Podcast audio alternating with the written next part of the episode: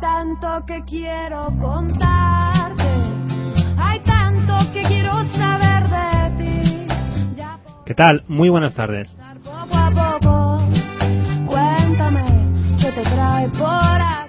Bienvenidos a Ritmo Informativo hoy viernes 25 de mayo de 2012.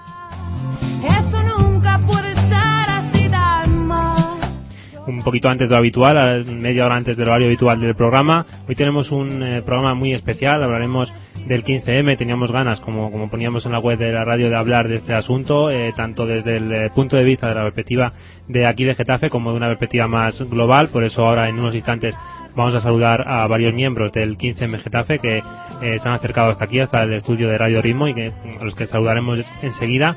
Y después, sobre las seis aproximadamente, eh, hablaremos con eh, Miguel Arana, que es uno de los miembros del 15M que ha estado desde el principio, que estuvo en esa primera acampada y en esa primera concentración en Sol. Luego le saludaremos, como digo, a partir de las seis y en una hora aproximadamente, a las seis y media, repasaremos las noticias más destacadas de la semana, que son muchas, y también algunos eh, puntos de información de interés informativo que, que están ahora mismo, eh, tendremos que estar pendientes porque están sucediendo ahora mismo, como el Consejo de Administración de Bankia u otras informaciones, como por ejemplo eh, la prima de riesgo, que parece que se está volviendo a disparar ahí al final de la jornada. Hoy viernes ya ha vuelto a tocar los 500 puntos. Luego hablamos de todo ello.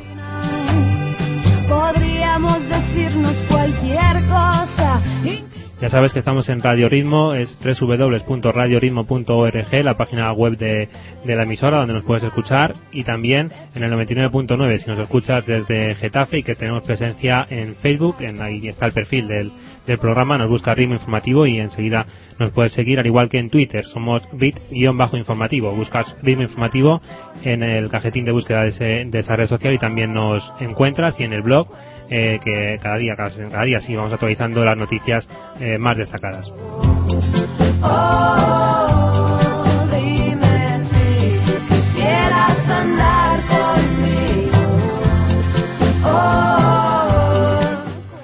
Eh, 30, pasan 32 minutos de las 5, lo dicho, vamos a saludar ya en unos instantes a eh, varios miembros del 15M Getafe, concretamente a Luis, Charlie y Paco que nos acompañan esta tarde.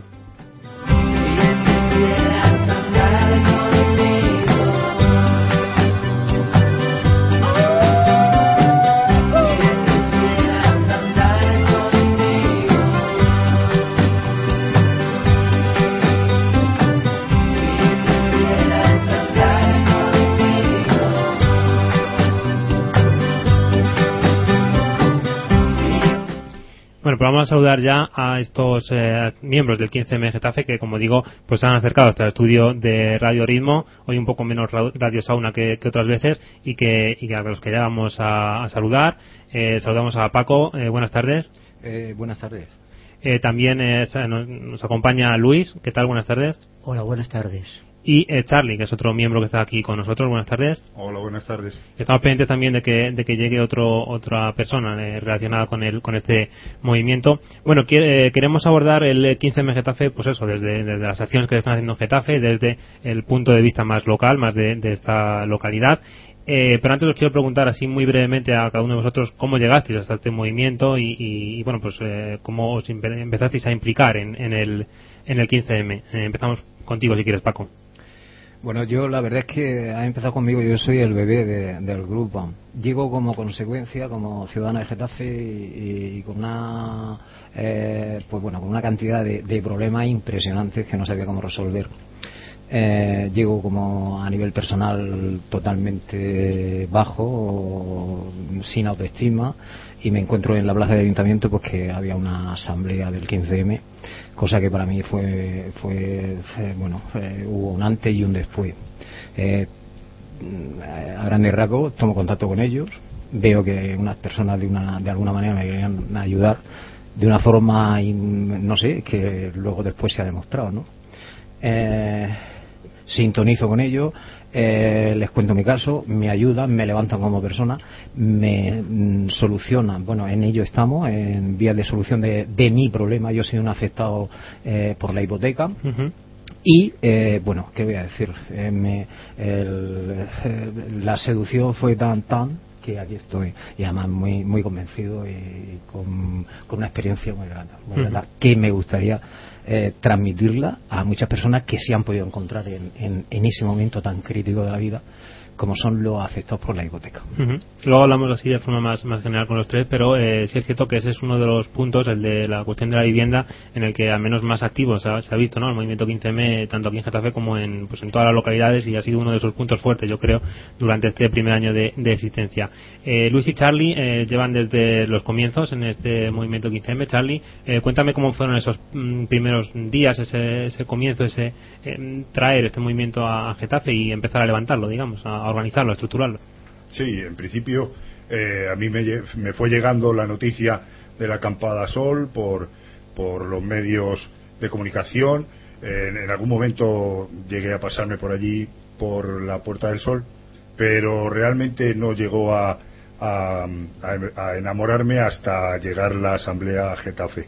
Ahí es donde encontré, me encontré con personas que conocía y con perfectos desconocidos con los que sintonicé eh, perfectamente desde el principio y me di cuenta de que se nos ofrecía la posibilidad de implicarnos como ciudadanos en la en lo, en lo político, en lo local, en, definitiva en nuestro presente y nuestro futuro eh, como personas. Y Luis, ¿cómo fue tu, tu experiencia? ¿Cómo te acercaste al, 15M? Bueno, yo el 15M estuve del, mismo día 15, estuve, estuve de hecho la en la manifestación que se hizo el día 15 de mayo en, Sol y los demás días cuando de alguna forma se, hizo el desalojo. Yo estaba continuamente de alguna forma yo siempre tiene bastante inquietud por hacer una sociedad un poquito más justa eh, bueno y entonces estoy en el 15M con esa idea poner mi granito de arena eh, dentro de los conocimientos que más o menos puedo tener y otros que estoy adquiriendo porque el, el 15M me está enseñando cosas que antes no sabía entonces bueno ahí lo que estoy bueno, hoy hace un, año y diez días que empezó el movimiento a, nivel general. Si no tengo mal entendido, el, 15M Getafe celebra este domingo un, eh, pues su primer aniversario aquí, aquí en Getafe. Eh, por lo visto, y enseguida entramos ya de lleno en, cuestiones concretas, por lo visto en, la conmemoración del primer aniversario en Madrid, por lo que percibís de, la acogida ciudadana y del respaldo popular, ¿creéis que eh, ha disminuido desde el comienzo? ¿Creéis que, mantiene intacto ese, esas simpatías que, despertó hace un año entre la ciudadanía? ¿Cómo, cómo percibís nivel personal? esta, esta situación, el movimiento, si goza o no de buena salud eh, un año y pico después de, comenzar. Bueno, yo, como bebé que he dicho anteriormente, soy eh, el último que ha llegado y perfecto, o sea, en perfecto estado de salud, francamente, francamente. Eh, ha superado con crece las expectativas que yo tenía. Yo conozco las noticias que tengo del 15M, pues las tengo en un principio a través de los medios de comunicación de vosotros, y bueno, pues era un movimiento que me parecía simpático, mm, eh, coincidía en muchos temas, pero no sé por qué, sí, eh, quizá por los medios de comunicación, por los medios de comunicación, pues me fui desencantando. Tampoco estaba muy comprometido. Eh, llego, llego ahí. entonces, pues bueno, la salud. el parto mío, digamos, fue en, en octubre aproximadamente, en, la, en la plaza del Ayuntamiento de Getafe. Les conozco, conozco a unas personas encantadoras. Eh, conocí el verdadero sentido de, la, de lo que significa solidaridad. Creo que bastante más, bastante más. O sea, eso, eh, el, ese, el concepto de esa palabra eh, se me amplió. Nunca tuvo, era una palabra muy atractiva, pero empezó a tener significado ahí y ahora se ha desarrollado a no sé hasta qué, hasta qué nivel. Eh, entonces, eh, gozar de buena salud. Eh, mm, estamos haciendo cosas importantes en Getafe. Y muchas, y, o sea, pero son todas, ellas las que quedan todavía, son todas, o sea, no hemos empezado todavía. Pero de las cosas, de las poquitas cosas que hemos hecho, nos sentimos muy orgullosos. Hay mucho campo que andar, hay muchos pasos que dar pero creo que, hemos focalizado el, tema y, vamos a seguir esa dirección. Y, y creo que, que, mm, eh, lo vamos a conseguir, se va a conseguir día a día. Hablabas, sí, perdón. Sí, ¿no?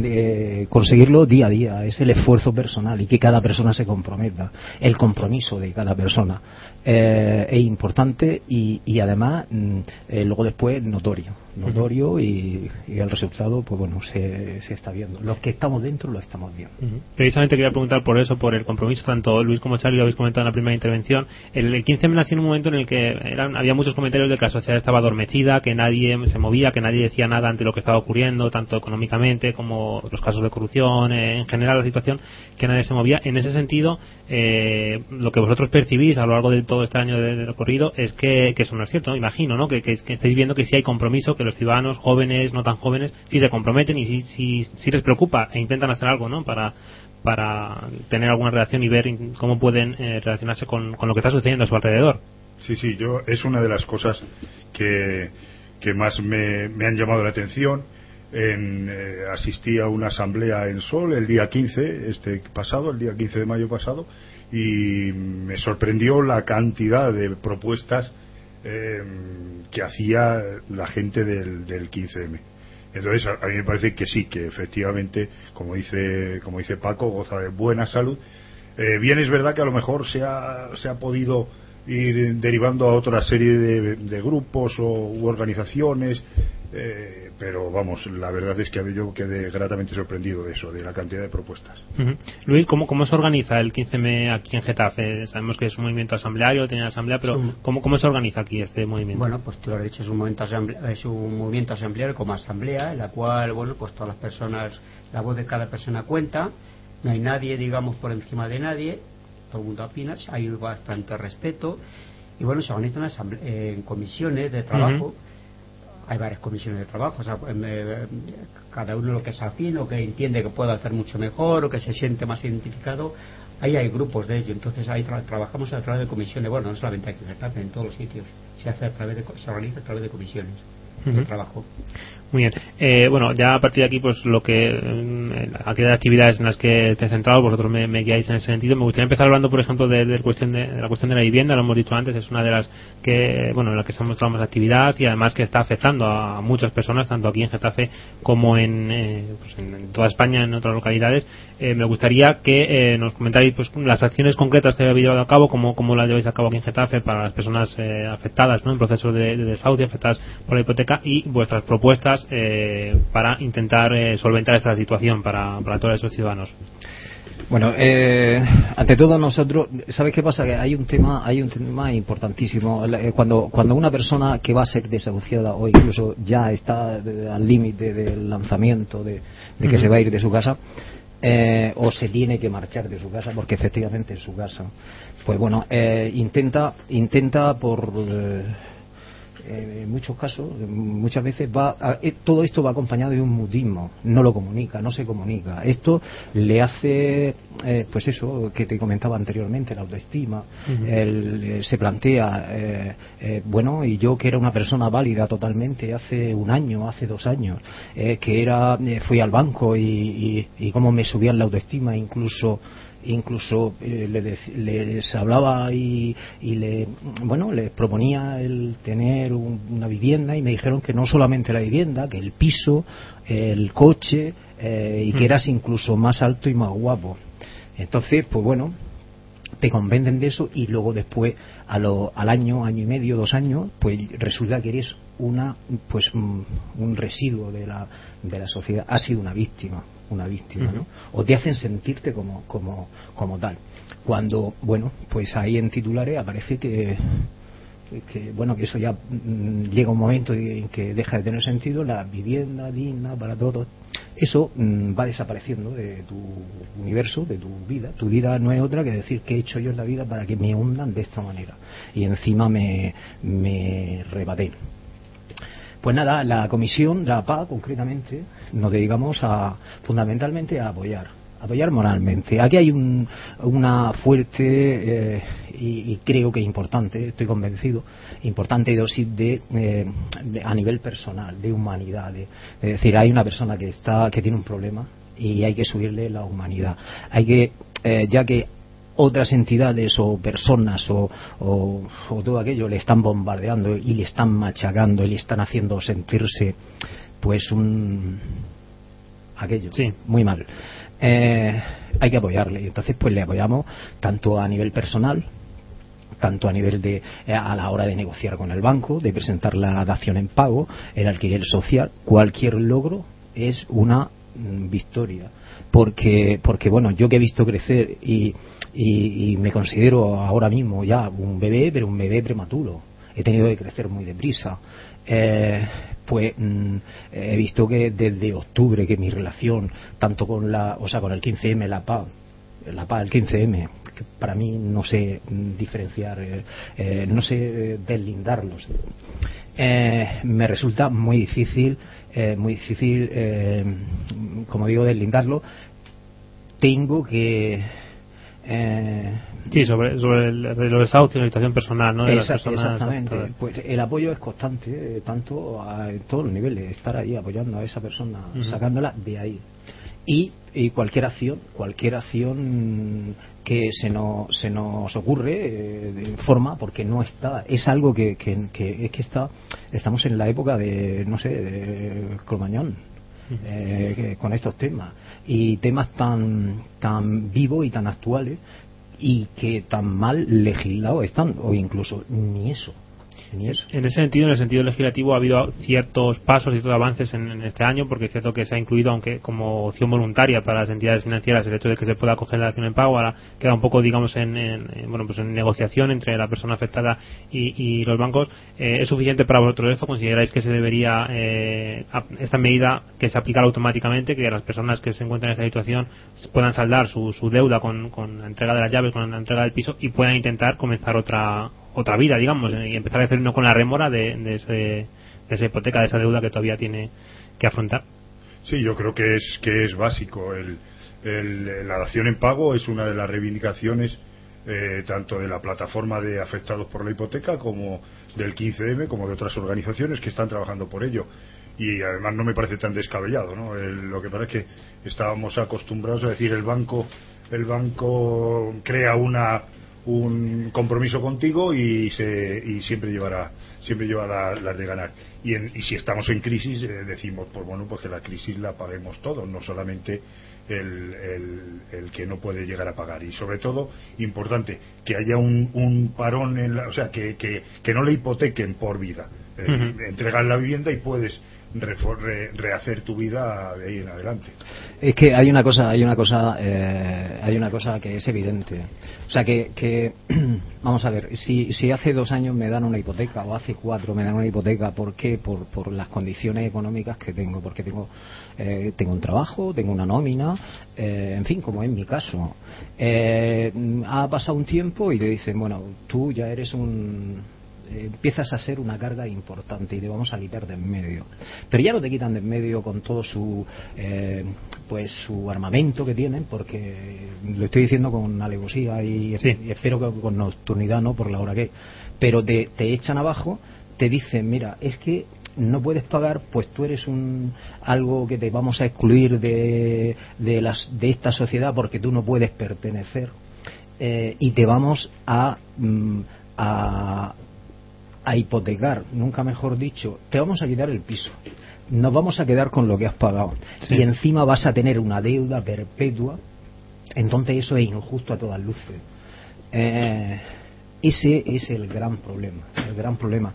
Que no te soluciona, que no te soluciona, no te resuelven, te ponen el pie en determinada parte del cuerpo y además te, te aprietan pero con, haciéndote daño. Con lo cual, la dación de pago es algo que tenía, vamos, es que mm, cualquier persona que tenga dos deditos de frente, ¿eh? lo digo en términos muy coloquial- Ujú. coloquiales, eh, dos deditos de frente es es, es necesaria, es necesaria, porque eh, en- a esa situación ha llegado por una serie de circunstancias que seguro, seguro que tú no has elegido y que no puedes. Cómo te están apretando y encima te están eh, incrementando la deuda día a día y, o sea, es no es que es absurdo, es injusto Luis, no sé si, si quieres comentar algo sobre esta cuestión. Lo digo porque ahora vamos a hablar con, eh, con, eh, sobre esta cuestión de la vivienda con Fernando y, y luego ya pues eh, pasamos a, otros a otros temas en, en sentido. Luis, cuéntame. Pues que vamos, que yo tengo otra noción el tema de la, de la dación en pago. Ahí no termina, en muchos casos, termina la dación en pago, también les queda una deuda que eso también, eso también habría que reclamarlo, una deuda con, el- con la administración. La- con la- el banco se, se salda, pero la administración parece ser un impuesto, entonces eso también hay que eso también hay que quitarlo. O sea, que no le quede nada. Sí, plusvalías y, y demás que sí ahora eh, ha surgido. Como es un es un tema tan tan tan reciente y que, que están saliendo cosas nuevas y, y las entidades los bancos están se están eh, amparando en cualquier eh, no sé seguramente están defendiendo su terreno pero nosotros también. Sí y sigo y me repito eh, no puedes pagar, deja, te quitan la vivienda, dicen que no eres una persona, eh, no sé, digna o tienes la suficiente dignidad y tienes que ir pues, con la cabeza gacha, que luego te dicen, mire, es que tiene que pagar una plusvalía porque resulta que su piso, si me para negociar, pues no sé, que tiene que pagar 3.000 euros, 2.600. Eh, estamos hablando de viviendas que, que, pues no sé, que valen 100.000 euros o, bueno, que valen ahora. Cuando las compramos, la hipoteca eran de 200 y 200 y pico, que ahí es donde viene el problema. Eh, bueno, si queréis, eh, luego volvemos al tema de la vivienda, pasamos a otras comisiones. Por ejemplo, una de las comisiones que, que tiene el 15 Getafe de Sanidad y Medio Ambiente. Eh, contame un poco cómo que, en qué os centráis en, en, esa, en esa comisión. Sí, desde que la creamos eh, estuvimos eh, moviéndonos en varios en varios aspectos, eh, tanto el tema de del medio ambiente en cuanto a la alta contaminación que padecemos. Getafe aparecía en algún medio de estos gratuitos eh, como junto con Alcorcón y no sé qué otra población con unos índices tremendos, los más altos de la Comunidad de Madrid. Eh, con lo cual pues apoyábamos y seguimos apoyando lógicamente la, la utilización de la bicicleta como medio de transporte alternativo eh, eh, luego nos centramos en el tema de sanidad eh, primordialmente con- por la derogación de la ley eh, 1597 que es la que permite la entrada del capital privado en la sanidad pública ¿no? y es la que está permitiendo que se, esté privatizando tantos medios de, la sanidad pública. Nos hemos posicionado contra el copago y contra cualquier tipo de recortes y hemos hecho, vamos, hemos participado junto con otras plataformas en, la, en esta lucha, en recogida de firmas contra el copago, contra la privatización y en cuanto a medio ambiente nos hemos centrado en, la, en, la, en posicionarnos contra la privatización del canal de Isabel II. Se ha hecho un referéndum eh, el día 4 de marzo que conseguimos eh, sacar a la, a, la, a la luz pública toda una negociación que se llevó que se ha llevado de manera oculta por, por parte del gobierno de la Comunidad de Madrid y, y- ahora estamos eh, exigiendo que haya un referéndum vinculante y que seamos los propios madrileños, de, o sea, los, los que vivimos en la Comunidad de Madrid, quienes decidamos si, se- si queremos un, una, un agua pública o privada, vaya. En eh, materia laboral también eh, puedes comentar un poco lo, en lo que se estáis centrando en, en el trabajo en el 15 Bueno, pues el- el- en materia laboral, eh, lo que más hemos incidido es en el tema de la reforma laboral, que ha sido bastante garbosa, pues no solamente para, para los trabajadores, todos, los- derechos que antes se habían conseguido se han perdido prácticamente. Eh, eh, bueno, pues ahora mismamente se puede echar a una persona estando de, estando de baja por una enfermedad, incluso para accidente laboral pueden echarle.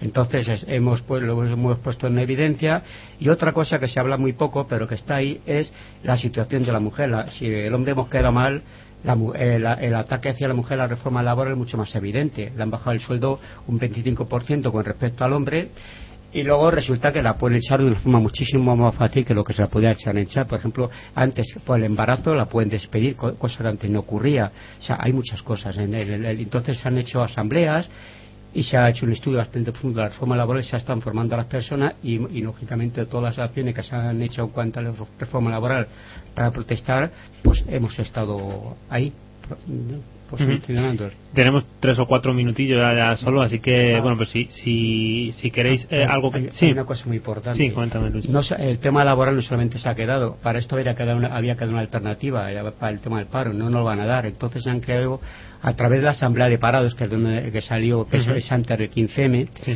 se han hecho cooperativas de autoempleo que están en toda España y de, y de, de autoempleo para que la- de autoempleo y aparte de eso cooperativas de consumo o sea que se puedan consumir productos de- del campo de la agricultura en cualquier sitio de, de- de alguna forma con, pagando un precio muchísimo más justo a los agricultores y que sea más bajo a los consumidores Eso es otra de las cosas que se está haciendo desde la cooperativa laboral. Sí, para eh, en ese sentido. Bueno, no tenemos mucho tiempo para más, entonces eh, os pido si queréis eh, cada uno algo, alguna idea que se haga con el tintero de forma lo más breve posible para, para, para cerrar esta, esta charla, si os parece. Sí, yo dos cosas. Una, dar la bienvenida a una plataforma en defensa de lo público que, se, que ha renacido en Getafe y de la cual nos sentimos eh, vamos, le damos la bienvenida. Eh, y luego una cuestión, eh, hemos, observamos que hace que nos falta en Getafe tablones de libre expresión. Antes existían unos tablones donde podías colocar información, ahora el cartel que colocamos no lo quitan y nos, y nos han quitado, nos quitaron los carteles de libre expresión. Eso y la derogación de cualquier ordenanza que impida el poder expresar libremente la opinión, ya sea con megáfono, ya sea con con mesas y, bueno con cualquier medio que nos permita eh, la transmisión de nuestras ideas. Charlie, Luis, alguna eh, perdón, Charlie es acaba de comentar. Paco, Luis, alguna última idea. Bueno, eh, lógicamente el que se haga un referéndum vinculante, aunque no un referéndum vinculante y que en el tema esto de laboral pues que se retire la ley que en tanto nos puede perjudicar y bueno que, que estén un poco abiertos al diálogo aunque bueno estaba, estaba hablando que estuviesen abiertos al diálogo lo veo un poco difícil, vamos. O sea, que sigamos luchando por esto y hasta conseguir uno, unos derechos reconocidos que hayamos conquistado. Paco. Sí, eh, yo solamente un dato. Lógicamente cada, cada uno arrimamos la, la brasa a nuestra sardina, ¿no?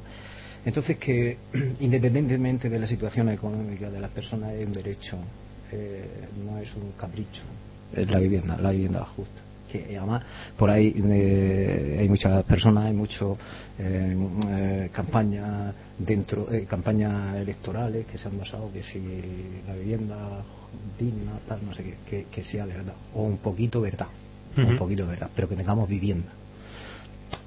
Muy bien, pues muchas gracias. No sé si eh, algo más queríais comentar. nada más, ya estamos prácticamente fuera de tiempo. Sí, único, únicamente recordar la, la iniciativa eh, legislativa popular que está llevando a cabo eh, la, la, PA y con otras organizaciones, entre ellas el 15M, eh, para, para que se, se, reconozca la dación en pago, retroactiva y, y, una serie de temas.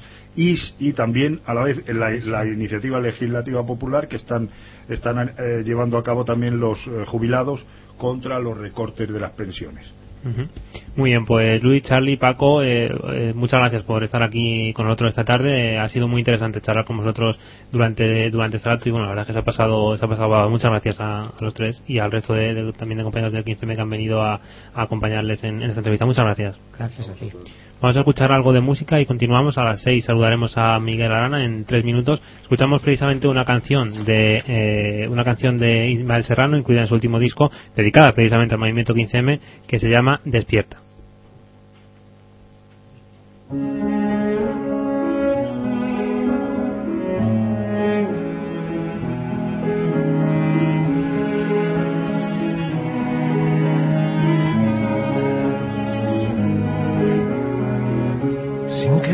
llegar a abril, pero oscuro y sin claveles, y tú mirarás los días como quien mira la nieve caer sobre la ciudad, alunada y siempre hambrienta, y la crisis va llenando de dormidos las cunetas, y tú hibernando ausente, exhausto y sin latido,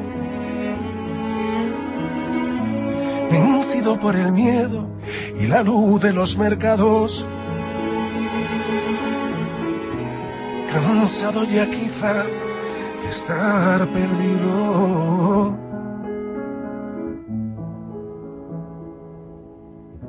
Perdido.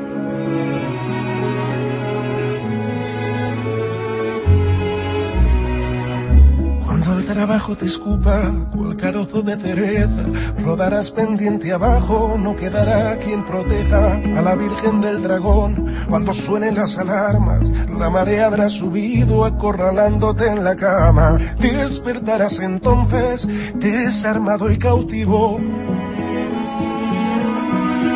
Y como quien regresa a la casa en que fue niño, todo parecerá más pequeño, más oscuro. El horizonte, la llama y el futuro. Entonces, dime, ¿qué harás?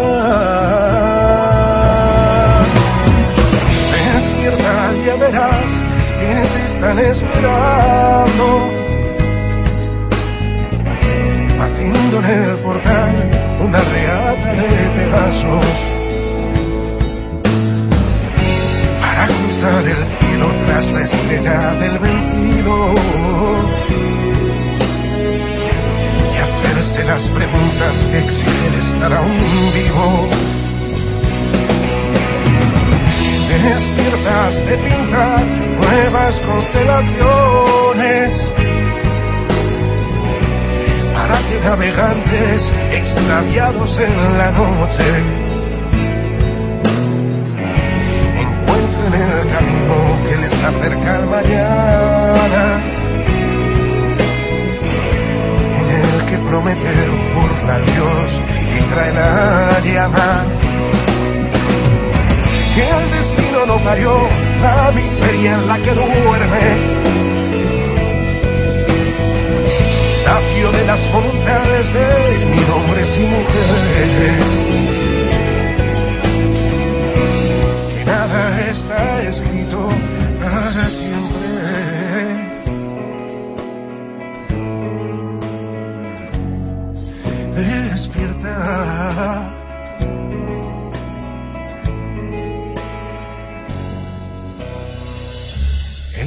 Llegará arañándote la espalda, mirarás el telediario como quien lee un telegrama que trae pesames y flores, mientras más que dos silencios te robarán la memoria nigromantes y usureros, aquellos que ahora bailan celebrando la.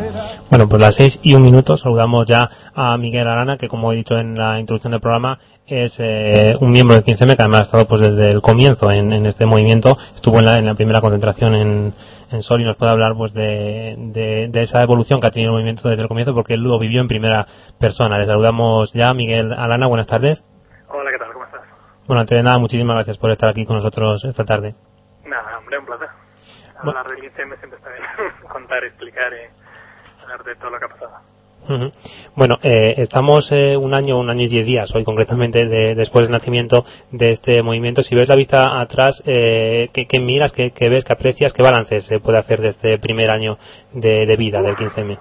Hombre, pues hay un montón de balances, ¿no? Han pasado un montón de cosas este año. Eh, bueno, por un lado ha evolucionado mucho el movimiento, ¿no? Eh, al principio eh, era un, se, se, ha consolidado, por así decirlo un poco, ¿no? El movimiento, ¿no? Al principio era un movimiento que empezó con todo el tema de las asambleas, la, la red entre asambleas y todo ese tipo de trabajo y tal, los grupos de trabajo, pero que también era un movimiento todavía muy poco definido, que no sabía muy bien hacia dónde iba, hacia dónde podía evolucionar, ¿no?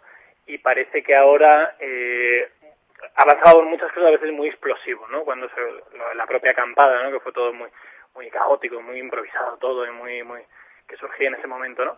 Y ahora, sin embargo, por ejemplo, cuando se cumple un año, eh, en lugar de, de, hacer, por ejemplo, una nueva acampada o algo así, lo que se ha hecho ha sido unos foros, unos, unos debates de esos grupos de trabajo que se han ido consolidando durante todo el año, ¿no? Como mucho más eh, maduro, ¿no? Esas redes de trabajo, de grupos de trabajo, de asambleas, etcétera, como que se ha consolidado nomás y, y, y en lugar de igual sorprendernos con otra, con algo así imprevisto y tal, pues se ha mantenido más en esa línea ¿no? de trabajo. Entonces, bueno, eso es una, una evolución posible ¿no? del movimiento. Uh. En relación a esos actos de conmemoración del primer aniversario del movimiento, eh, ¿consideras que, que, se ha mostrado que se mantiene el, el tirón popular? ¿Estás satisfecho con la respuesta que, ha tenido de, las personas que se han vuelto a, a, salir a las calles, a concentrar en las plazas y a, y a celebrar asambleas? ¿Crees que, que, lo digo porque hay quien defiende, cada uno desde su postura, digamos, que el movimiento se ha desinflado, otros que consideran que mantiene intacto su su, apoyo, ¿tú cómo, cómo lo valoras? Bueno, yo creo en general sigue habiendo muchísimo apoyo, ¿no? Eh, es quizás eh, en este sentido, como comentaba antes, otro tipo de apoyo, ¿no? Eh, cuando se, por ejemplo, se salió a la calle el 15 de octubre, fue un poco más otra cosa, ¿no? Eh, una gran manifestación, muchísimas personas y como otro tipo de energía, como de que no se sabía lo que iba a pasar esa noche, conectados con muchos países y tal, ¿no? Y ahora sí que ha habido mucho apoyo, pero quizás es otro apoyo, por así decirlo, un poco más, menos explosivo, ¿no? Un poco más tranquilo de gente que sí que ha ido a escuchar las, eh, las charlas o a participar en los debates o que le ha parecido interesante lo que estaba ocurriendo, ¿no? Y que, ha, ha seguido con, con, con interés lo que estaba ocurriendo, ¿no? Pero es, bueno, es, eh, hay un poco quizás menos de sentimiento de urgencia, de, de, de explosión, ¿no? Que, que quizás había antes y entonces también ese apoyo es distinto, ¿no? ¿no? No, igual no se trataba tanto de que salieran a la calle ahora pues en no sé cuántos millones de personas, ¿no? Que igual el 15 de octubre fue un poquitín más eso, ¿no? Era otro tipo de apoyo el que se buscaba o el que, o el que podía darse en ese momento y ahora es otra cosa, ¿no? Entonces quizás, bueno, en, en cuestión de números o de, de, de, de, lo llamativo que puede ser el movimiento, pues quizás a, algunos les parezca que se ha desinflado, claro, porque claro, no, no se ve tanto movimiento, en las plazas no están tomadas como, como hace un año, ¿no? Es un poco distinto. Pero claro, si consideramos que la línea de evolución ha cambiado un poco y va hacia otro tipo de trabajo, bueno, pues el tipo de apoyo que puede haber en estos momentos yo creo que sí se da y además se, se ha visto, ¿no? Al menos en Madrid, por ejemplo, las asambleas serán de miles de personas, ¿no? Como, como durante el año muchas veces no ocurría, ¿no? Porque también el trabajo diario de la asamblea, de participar tal, pues es complicado, ¿no? Y sin embargo, de repente, de golpe, pum, ¿no? Sol, 3.000 personas, 4.000 personas escuchándonos sobre temas de economía, de salud, de lo que sea, y participando y muy interesados, ¿no? Muy, se veía la gente con mucha energía y con muchas ganas de estar ahí, ¿no? Entonces yo creo que el apoyo está ahí, vamos. Cualquiera que pase por ahí delante, yo creo que lo ve, lo pase claro. Desde fuera, si uno solo se queda con las imágenes que están en los periódicos, un poco las cifras, bueno, puede parecer que sí, que se ha desinflado un poco. Eh, quiero centrarme sobre, pues, sobre el presente del movimiento, sobre el futuro, sobre todo lo que ha hecho durante este año y, todo lo que tiene planeado hacer y el estado de salud que digamos que, que presenta el mismo movimiento, pero no me resisto a, preguntarte por, por cómo fue esa, esa primera, primera concentración en Sol, esa primera acampada, esa, esa, esa noche, porque yo imagino que tuvo que ser un ambiente eh, muy especial y no sé si un año después pues eh, te han vuelto ¿no? a la cabeza recuerdos de, de esa noche, del nacimiento de todo. Eh, sí, esa, esa, noche fue muy especial, ¿no? Porque eh, sobre esa idea que te estaba comentando era todo muy improvisado y no se sabía lo que podía ocurrir, ¿no? Pero no se sabía que tiene esa cosa un poco a veces mala de decir, bueno, no está planeado, entonces igual no podemos llegar tan lejos, pero al mismo tiempo era, estaba muy vivo esa idea de que podía ocurrir cualquier cosa, ¿no? Que igual en otros momentos, cuando uno va a una manifestación más tradicional, más... Yo uno de alguna forma ya sabe cómo lo que va a pasar, ¿no? Ya sabe cómo va a acabar, ya sabe qué repercusiones va a tener y básicamente está todo bajo control, ¿no? Entonces esa noche pues estaba todo un poco fuera de control, que era la, la clave, ¿no? Hubo esa primera manifestación, ¿no? Que, convocada por Democracia Real ya, que fue estar muy bien y fue mucha gente y había mucha, mucha energía. Y había, claro, tanta energía que la gente dijo después de la manifestación, oye, pues esto hay que seguirlo, ¿no? Hay que hacer algo. Y nada, entonces pues eh, la gente se empezó a juntar ahí en, Sol y se, de pues empezaron a organizar simplemente para quedarse, eh, las elecciones estaban a punto de ocurrir, ¿no? En, en cinco días, una semana, algo así. Entonces se decidió, bueno, ¿por qué no quedarnos aquí? ¿Por qué no intentar hacer este, este gesto y esta cosa? De quedarnos hasta el día de las elecciones.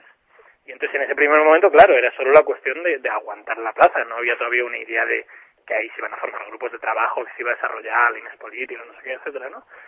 Y pero claro era muy emocionante no lo de repente ahora nos parece muy muy muy ya muy trillado y muy muy obvio no pero en ese momento quedarse a dormir en mitad de sol la plaza principal de, de, la capital no sé qué era como muy raro muy muy loco no y entonces claro pues era todo muy muy emocionante esa noche no y de hecho esas, esas primeras noches dormíamos tres cuatro horas o algo así porque siempre había algo que hacer siempre había que seguir no montando cosas, ya empezaron a surgir las comisiones, los grupos de trabajo, todo eso, brrr, organizar campamento, ¿no? Ver cómo, cómo sobrevivir ahí, mandar la información a otros sitios, ¿no? Entonces, claro, era era otro momento, ¿no? Ahora cuando se ha ido, ¿no? Por ejemplo, no, no se sabía, se hablaba de si se iba a hacer otra vez una acampada, ¿no? Y tal, pero no había esa energía, ¿no? La gente iba, estaba en sol, se han hecho asambleas y tal, pero no había esa sensación de, bueno, tenemos que hacer las cosas, tenemos que hacerlas ya y esto tiene que explotar y tal, ¿no? Era más como, bueno, venimos trabajando todo este año tranquilamente y vamos a seguir trabajando el próximo año y lo que haga falta, ¿no? Uh Otro tipo de energía. A mí, me, claro, me, me, me gusta, me encantaba la, la primera energía, ¿no? O sea, me parecía que era muy, muy potente y tenía mucha fuerza, ¿no? Esta, bueno, pues un poco más tranquila, pero bueno, puede, y puede ser más efectiva, no lo sé, ¿no? Habrá que ver ahora qué pasa después de este año, ¿no? Desde el minuto cero, por no decir antes, al 15M se le pidió eh, concreción, que, que, que, bueno, que sí muy bonito, pero que no había nada detrás, que concretara, que, que, eh, ¿cómo vivisteis desde dentro esa, esa, eh, bueno, que venía de los medios de comunicación, pero no solo, en general había eh, ciudadanos, ¿no? Que, que veían movimiento que, que para los que resultaba imposible no simpatizar con él, pero decían, bueno, ¿y detrás qué hay? ¿Y, y realmente esto qué tiene de, de concreto? Claro, pues desde dentro también, eh, al principio sobre todo también lo vivíamos muchas veces igual que se vivía desde fuera, o sea, tampoco es que hubiera una, barrera, ¿no? Nosotros mismos muchas veces intentamos precisamente eso, concretar y decir, bueno, que nos hemos juntado, ¿no? Estamos aquí, estamos en la plaza, esto está llamando la atención muchísimo, ¿y ahora qué, no? ¿Qué decidimos? ¿Qué proponemos? ¿Qué tal? O sea, que no era, a veces no era solo un requerimiento desde fuera o de los medios que intentaban, ¿no? etiquetar o comprender, ¿no? También a veces de nosotros porque veíamos que eso tenía una fuerza muy, muy importante y que podía evidentemente cambiar cosas, ¿no? Cosas muy concretas. Y... Entonces, eh, claro, a veces también, bueno, había gente que no, había gente que no, no quería concretar, no le interesaba, pero mucha gente también le interesaba, ¿no? Concretar y definir un poco, aclarar o marcar al menos prioridades, líneas para trabajar, direcciones y tal. Pero claro, eso es muy difícil, ¿no? Yo uh, animo a cualquiera que se junte con 10 amigos y que decidan entre ellos, ¿no? Como lo que hay que cambiar, ¿no? O qué hacer, ¿no? O algo así. Entonces, cualquiera se va a dar cuenta en cualquier debate de, bar con, con amigos tomando una cerveza que es una locura, ¿no? Que a pesar de que puede parecer como muy sencillo, muy obvio, vamos a elegir cosas, pues en fondo, pues cada uno interpreta el mundo de una forma muy distinta y cada uno ve las prioridades en unos sitios en otros, ¿no? Entonces, claro, fue, fue dificilísimo eh, llegar a, o sea, no, no se consiguió, digamos, definir unas líneas muy claras de prioridades ni nada, ¿no? Porque incluso en cosas como muy básicas que parecía como había mucho acuerdo de, pues, modificar la ley electoral o democracia directa o cosas como así muy que tocaban mucho a toda la gente, pues aún así era muy difícil, ¿no? Definir que eso iba a ser la prioridad, que eso iba a ser nuestro nuestra gran propuesta o algo así, ¿no? Entonces, bueno, hubo muchísimo, muchísimo trabajo porque aún así había muchas ganas, ¿no? De, de, ver qué podíamos hacer con todo eso, ¿no?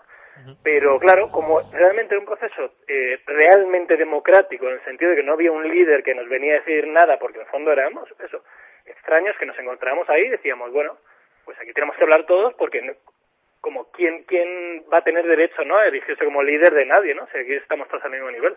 Pero claro eso lo hacía muy difícil no y bueno aunque no se pudo claro concretar nada quizás no, no se pudo porque igual es que no, simplemente no, no se puede no cuando hay tantas voluntades y tantas formas de interpretar el mundo pues no no, no puede simplemente anularse una parte de, de, de esa gente y decir bueno pues elegimos la mayoritaria o elegimos unos y nosotros lo sacamos no o lo más democrático quizás no era eso pero a cambio pues surgió toda una, una fuerza y una, unas redes y una, una capacidad de trabajo en muchos caminos, ¿no? Todos los grupos de trabajo que se crearon, todas las iniciativas que van saliendo continuamente, que bueno, quizás eso puede ser más interesante, ¿no? Que simplemente tener una propuesta, una idea muy clara o algo muy concreto como que llevar como bandera, ¿no? a, a, mí eso es lo que, lo que me ha gustado que eh, después de todo este año, a pesar de que, por ejemplo, en eso no se conseguirán concretar como unos mínimos o algo así, que poder exigir o usar de bandera, pues sigue habiendo mucha energía, muchas muchas ganas y mucha gente inventando cosas, ¿no? Entonces, pues ahora pues uno se inventa, ¿no? El Tribunal Ciudadano de Justicia, ¿no? Iba para juzgar a los banqueros, reunir pruebas de lo que han estado haciendo y no sé qué, ¿no? El otro día salía, pues, otra cosa para todo el tema de Bankia, llevarlo, no sé qué, ¿no? El tema de los desahucios, ¿no? Como hay muchas, muchas propuestas y muchas ganas de hacer, ¿no? Y eso antes del 15M pues parece que no había tanto, ¿no? No había esa ola, ese, esas, esas ganas de cambiar las cosas, ¿no? Entonces, bueno, no se consiguió lo que se esperaba así más, más claro, pero se ha conseguido otras cosas. Precisamente por eso, último que comentaba, te iba, a preguntar, porque bueno, en su momento se, se decía, un poquito antes de que naciera el 15M, que, que la sociedad estaba eh, adormecida, que estaba anestesiada, que, que, que había pues eh, crisis, paro, corrupción y que nadie decía nada, que los ciudadanos no se movían. Eh, claro, el 15M llegó y, y, sorprendió y pilló con el pie cambiado a todos los que pensaban eso, ¿no? A todos los que, los que defendían eso. Mm, en ese sentido, eh, no sé si, si consideras que en ese primer año, pues en los que había, digamos, todo lo que le faltaba a lo mejor de definición al movimiento, le sobraba de dinamismo y, a lo mejor lo que le faltaba de concreción le, sobraba de democracia. Un año después, ahora, eh, ¿consideras que, que, que, se debe, eh, dentro del movimiento, abrir un debate para, para, para definir un poco más hacia dónde ha de caminar el, el 15M? ¿Crees que, que, se, que se debe seguir así? O, en fin, ¿cómo consideras que se debe desde dentro reflexionar sobre hacia dónde ha de eh, encaminarse el, el 15M? Bueno, yo, yo no tengo muy claro realmente cómo debe avanzar el movimiento, ¿no? Me parece que, o sea, yo, por ejemplo, igual a, al comienzo sí, sí me hubiera gustado cierta concreción más en esos puntos, ¿no? Que luego no se pudo hacer. Y luego vi que igual después de, todo este, este trabajo y tal, pues igual no era tan importante, o que en sitios donde sí habían concretado, pues luego igual tampoco habían avanzado especialmente, ni nada. Entonces, pues a veces definir como los caminos por los que tiene que avanzar el movimiento, pues no sé, pues es un poco peligroso también, ¿no? O quizás obstinarse mucho en el movimiento debe hacer esto, lo otro, y luego pues uno se sorprende muchas veces diciendo, ah, pues mira, lo que yo creía que era un error, pues ha sido un acierto, o al revés, ¿no? A mí lo que me parece lo más importante quizás sea que el movimiento se, se reinvente continuamente, ¿no? Eso es lo que me parece muy, muy importante. Que haya espacios dentro del movimiento para pensarse y para pensarse desde cero, por así decirlo, ¿no? Ahora, por ejemplo, el tema de las asambleas y los grupos de trabajo, pues como decía, están como, están como más asentados y se trabaja más en esa línea, ¿no? Eh, pero es una línea posible. Eh, quizás sea la más efectiva, no lo sé, quizás no, no, no sabemos eso es lo que va a cambiar las cosas. Pero me parece que es importante que se pueda eso repensar continuamente, de tal forma pues que haya gente que de repente decida, bueno, pues nosotros ya no vamos a hacer asambleas, ¿no? Vamos a hacer no sé qué. O vamos a trabajar de otra forma, ¿no? Nos vamos a inventar otra cosa, ¿no? Y que eso esté promovido continuamente y también que ayude a mejorar, ¿no? A cambiar esas estructuras, ¿no? Que, que es todo muy mejorable, evidentemente, nos lo vamos inventando sobre la marcha y ahora hay unas formas de trabajar y de relacionarnos y tal, pero podría haber otras totalmente distintas, ¿no? Entonces yo más más que simple más que marcar un camino concreto que yo crea que debe ser más concreción o menos o más lo que sea, es, es el que el que haya una crítica constante y un deseo de reinventarse y, y funcionar mejor, ¿no? Que eso a veces, muchas veces nos, nos, ha, nos ha fallado, ¿no? Por ejemplo, eso, nos, nos hemos cogido mucho la idea de que había que hacer asambleas porque la forma tradición, eh, horizontal de organizarse, no sé qué, es la única posible, pero bueno, es un, es un posible método, ¿no? Y muchas veces falla porque, pues porque es muy pesado, ¿no? Las asambleas duran muchísimo tiempo, hay que tener como un trabajo muy continuado para participar, bueno, tiene una serie de efectos que igual, que estoy seguro que nos podemos inventar otros métodos para trabajar, ¿no? Entonces, bueno, el repensarse, eso a mí me parece que sería como la clave y lo que deberíamos promover todo lo posible, ¿no? ¿Crees que es una posibilidad real el hecho de que, bueno, pase el tiempo y poco a poco el 15M, digamos, vaya perdiendo eh, presencia, vaya desapareciendo? El hecho, eh, no sé, de que quede como, bueno, fue una explosión eh, que, que, que, surgió, una explosión social muy bonita, pero que poco a poco se fue se fue desinflando, que, que, quede como algo, bueno, un recuerdo nostálgico de algo que pasó, pero que no se materializó en cambio ¿Tú, ¿Tú consideras que eso es posible o crees que está muy vivo el movimiento y que, y que todavía tiene mucho que decir? Sí, yo, yo, yo creo que no. Eh, lo que creo que puede eh, desinflarse, desaparecer, son formas igual concretas de trabajo, ¿no? Como eso que digo, las asambleas, ¿no? Pues bueno, puede que la gente se canse de hacer eso, de estar en las plazas eh, juntándose con otros, tal, y eso, pues, o se vea que no, que no, no es suficientemente efectivo para cambiar nada y ya está, y se deje hacer o, o algo así. Pero para mí el 15M es mucho más que todo eso, ¿no? Son esos también esos proyectos individuales que surgen, individuales o de un grupo de amigos que de repente deciden lanzar algo, ¿no?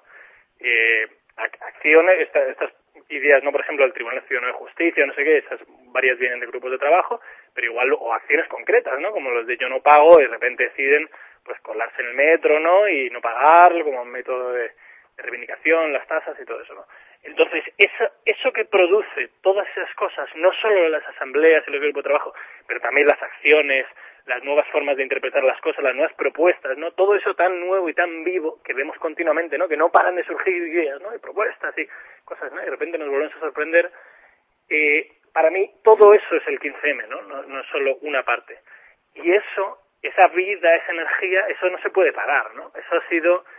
Eh, yo, no diría un, un despertar, porque a mí personalmente esa, esa idea como de estar dormido, atontado y de repente o que unos han despertado y otros no, parece como terrible, ¿no? No, no, no creo que la gente estuviera como atontada o que algún, o que los que no participan en el 15M están todavía atontados si quiera despertarles, una cosa así me parece terrible, ¿no? Es simplemente que, que uno tiene que ver pues que efectivamente ahí eso tiene un, una capacidad de hacer algo, ¿no? Eso tiene un, una potencia, entonces claro que se suma. Si uno no lo ve o no comparte cosas, pues bueno, no se suma, pero no es que esté adormecido. Entonces, es, esa energía que ha aparecido de repente, que por fin hemos conseguido, después de tantos años que efectivamente estábamos como un poco sin, sin fuerza, ¿no? Para hacer las cosas, por mucho que la gente estuviera muy enfadada y con muchas ganas de cambiar, eso ya se ha abierto el tapón, ¿no? Entonces eso ya no se puede volver a parar. Ya no podemos decir, bueno, volvemos atrás, volvemos como en los, yo qué sé, los años 70 o algo así, y ahora cada uno su casa y a, a olvidar todo, no sé qué, eso una vez ya has vivido esto, ya, ya está, eso no lo puedes parar, ¿no? Entonces irá, irá mutando, irá cambiando de forma, irá reinventándose, descubriéndose nuevas formas y algunas pueden que caigan, como eso, como la presencia de asambleas. Bueno, pues igual esa cae, pero bueno, se inventará otra, ¿no? Es algo, es algo muy, muy, muy, muy esencial de la gente, ¿no? El querer relacionarse con otros y querer cambiar la forma en la que nos organizamos y, y, y, y organizamos la sociedad y todo eso, ¿no? Es algo demasiado esencial como para decir, bueno, no, la gente se va a cansar de esto en unos años y de repente ya no, no, no le va a importar el cómo, cómo es la sociedad, cómo se organiza o, o la, la, idea de justicia, ¿no? Eso es imposible creérselo, ¿no? Entonces, sobre todo cuando eso ya lo hemos probado, ¿no? Y hemos visto que es tan, delicioso, ¿no? Y tan toda la potencia que tiene eso, ¿no? Alguien que está tan dentro del movimiento, que, ha estado desde el comienzo, que, está implicado, como, como es tu caso, eh, ¿cómo le sienta? Aunque bueno, es casi una pregunta retórica, pero quiero eh, que comentes un poco tú, tu opinión sobre esto, el hecho de que se caricaturice en ocasiones al movimiento, ya sabes, todo eso de, en fin, de perro flautas, de venga, ya se juntan ahí porque no tienen otra cosa que hacer. Eh, no sé si, si lo interpretas como bueno como que hay personas eh, grupos de comunicación o gente en general que ni siquiera se molestan a intentar comprender lo que lo que no entienden o lo que les, suena raro o que directamente lo quieren desechar. Cómo cómo valoras esto cómo lo, lo percibes bueno eh, hombre en algunos sectores no si yo por ejemplo me leo la razón en algunos medios de comunicación pues sí que veo que hay una una una maldad no un, deseo muy concreto de de, destruir y de machacar y de y de quitarle importancia a cosas, ¿no? No, no, no es un, una ingenuidad que no se dan cuenta o que no se han acercado lo suficiente o no sé qué, ¿no? Pero mucha otra gente que simplemente lo califica o se suma a eso, bueno, entiendo que es, que es algo también eh, normal, ¿no? Es en general eh, difícil valorar las cosas si uno no forma parte de ellas, ¿no? Pero nos pasa a todos en, en, todos los aspectos, ¿no? Bueno, pero si formar parte se puede intentar hacer el esfuerzo de comprenderlo, ¿no? De, de, verlo aunque sea en la distancia. Se puede, se puede, pero eso es lo que, eso lo me refiero. Siempre es un esfuerzo, ¿no? Yo hasta que no me vaya a, al África profunda y vea cómo se vive ahí de verdad, pues probablemente mis imágenes sobre qué es eso, pues probablemente sean también unas imágenes muy estereotípicas, muy muy muy planas, ¿no? Muy muy muy sencillas, ¿no? Entonces eh, aunque yo pueda tener una voluntad de querer comprender y querer entender y no caer en cierto estereotipo, lo voy a tener porque porque porque me falta información, porque no lo he vivido, porque no he visto todos los matices, ¿no? Que es precisamente la única forma de, de comprenderlo en, en, serio, ¿no? El asunto. Entonces yo entiendo que, claro, mucha gente que igual no ha participado activamente, ¿no? Que igual lo ha seguido desde fuera, algo así, bueno, pues muchos eh, se han quedado con, con las pocas imágenes que han visto y, ya está, y han hecho el juicio a partir de, eso, ¿no? Entonces yo entiendo que mucha gente que sin malicia también, sin, desde la falta de información y de incluso a veces como, como intención, pero bueno, han visto algo que de repente les ha chocado, no les ha gustado, no les ha invitado a acercarse más, ¿no? Que también eso es un, eh, un problema a veces nuestro, ¿no? El, que no consigamos implicar a más gente, ¿no? Que se acerque más gente todavía, que participa más gente, ¿no? Bueno, pues igual alguno de esos que no le hemos conseguido atraer lo suficiente y se implicar y tal, bueno, pues tiene una imagen más sencilla y más simple, ¿no? Entonces, bueno. Uno, es, parte también del trabajo nuestro, ¿no? El quitarnos esa imagen. Yo entiendo que a veces, claro, la imagen viene, como digo, ¿no? De, medios muy concretos que, que totalmente medida y calculada para destrozar, ¿no? Pero mucha gente también no, pues, pues bueno, pues tenemos que ver cómo se soluciona eso, ¿no? Cómo conseguimos implicar, somos el 99%, ¿no? Se supone. Bueno, pero ¿cómo lo conseguimos implicar de verdad, ¿no? No solo que haya un apoyo en el sentido que digan, sí, sí, el 15M a mí me parece en general bien o tal, sino no, no. Eh, vamos a ser todos 15M, ¿no? ¿Qué, ¿Qué, hacemos? ¿Cómo trabajamos? ¿O cómo hablamos? ¿O no? Todo eso, ¿no? Entonces eso, por ejemplo, es algo que todavía nos falta mucho, ¿no? Eh, trabajar más en eso, ¿no? A veces nos quedamos muy encerrados en nuestras propias cosas, nuestros proyectos, nuestras acciones, nuestras asambleas, tal, y no nos damos cuenta, pues que igual lo más importante no es eso que estamos haciendo, unos pocos, que al fin y al cabo, para toda la población, ¿no? Siempre vamos a ser pocos, sino esos otros, ¿no? Como ese otro puede también participar de una forma que, que le resulte agradable o que le parezca que tiene interés o no sé. Me encanta una de las cosas de, tu respuesta y es que, pues bueno, una de las preguntas que tenía previstas era, pues eso, hacer autocrítica a puntos que fallen, pero tú solo lo, estás respondiendo y estamos mostrando una capacidad de autocrítica que, que es positiva siempre, ¿no? En todo, en todo movimiento. Claro, pues es el espacio en el fondo también que invita mucho a eso, ¿no? En principio, ¿no? A pensar y a, y a debatir y como no hay una tabla de valores, no hay una tabla de principios, no hay líderes que te marquen nada, pues claro, al final mucha gente acaba haciendo autocrítica muchas, muy comúnmente, ¿no? Entonces eso es lo bueno que tiene también estos, estos métodos, estos espacios, ¿no? También atraen mucha, mucha gente, claro. Hablemos de actores de la sociedad donde es más bien todo lo contrario, donde hay direcciones y que marcan un poco la línea de los partidos políticos, porque bueno, uno de las del centro de, las críticas ¿no? y del descontento del, 15M y de las personas que, forman parte de este movimiento es eh, son los partidos políticos, aquel eh, lema de, que no nos representan. Eh, ¿Tú consideras que, em, la forma en la que han recibido este movimiento los partidos políticos ha sido la adecuada? ¿Crees que han intentado acercar Eh, ¿Cómo lo evalúas? ¿Cómo, cómo aprecias? Porque, bueno, eh, digamos un poco el mensaje de, este movimiento es que eh, realmente no es una democracia real, ¿no? La, que existe, que, que, hay que cambiar la ley electoral y que hay muchas cosas que fallan. ¿Crees que, han, que ha calado algo ese mensaje, que lo han escuchado, que solo lo han oído? Yo creo que no ha calado nada. Yo eso estoy, vamos, deprimidísimo. O sea, yo entiendo que, claro, que cuando uno eh, se ha pasado toda su vida en un partido político y toda la vida escuchando un mismo tipo de lenguaje, no he repetido una y otra vez, una otra vez, una otra vez, y, y, muchas veces el trabajo del partido es cómo, cómo me das ingenio dentro de este lenguaje tan político, calcificado, ¿no? Para atacar al otro, responder al otro, no sé qué tal igual. Claro, pues después de todo ese masaje cerebral que sufren, pues es muy difícil, ¿no? De la noche a la mañana decir, hostia, que igual nos estamos equivocando, que no, esto no es lo importante, esto no es lo interesante, o es un error, o lo que sea, ¿no? Pero es que no parece que haya habido ningún cambio de nada, de nada, de nada, ¿no? O sea, el, el PSOE se hundió completamente, eh, no, no parece que haya hecho ningún tipo de interpretación de nada, ¿no? O sea, vuelven otra vez eh, a seguir las mismas líneas que seguían antes, los partidos incluso un poco más pequeños, tipo Izquierda Unida o algo así, que bueno, que igual son un poco más respetuosos con el movimiento, ¿no? Porque comparten igual ciertas de las propuestas al final, ¿no? De, ciertas metas a las que se quiere llegar o algo así, pero siguen en su forma de trabajo, ¿no? vertical y, dentro de esas estructuras de partidos y dentro de esas cosas que, que ya estamos diciendo todos que estamos hartos, ¿no? Que no puede ser así, que no es que, que no que algo está fallando, ¿no? entonces y no, no, no, no, siguen monolíticos, siguen con los mismos tipos de discursos, siguen haciendo los mismos tipos de actos y acciones y todo, no cambia nada, ¿no? Y es terrible, ¿no? Que también, bueno, eh, lo que digo, ¿no? Tampoco me, me, espero que de repente, claro, vaya a ser como que han visto una luz y, ese, y de repente lo dejan todo, ¿no? Y se vienen solo a hacer asambleas o yo qué sé. Pero, pero es un poco triste que no haya habido ningún cambio, ¿no? Que todo sigue exactamente igual. En, relación al, sistema financiero, pues a, los inversores, a, en fin, esos entes que nadie conoce y, demás, también es otra, otro de los grandes, en general la economía, ¿no? La, crisis, cómo está afectando, cómo está estructurado el, el sistema. Eh, en ese sentido, bueno, pues eh, no sé si antes de, esta crisis no éramos todos conscientes o los empezamos, estamos empezando a ser más a partir de ahora, pero en general, y eso es algo muy del 15M, pero también del conjunto de la sociedad, estamos percibiendo que, que, quizá quienes mm, mandan o marcan las o los pasos a dar en, estados y demás, los que ponen y quitan gobiernos, no son nadie que hayamos elegido nosotros, eh, que, hay de repente alguien que puede mover inmensas cantidades de dinero de acá para allá, que puede eh, marcar las directrices y, demás. En ese sentido, en, la economía ahí, va mucho, ¿no? Es el lema del 15M, del somos el 99%, no dejemos que, el 1%, pues digamos, nos marque hacia dónde ir. Eh, ¿No crees que eso es un poco una batalla en ese sentido, aunque seamos muchos más, de, David contra Goliat, contra un gigante enorme que además, que además es difícil ponerle cara y, que, y que resulta muy complicado eh, meterle meterle mano, hincarle un poco el diente. Sí.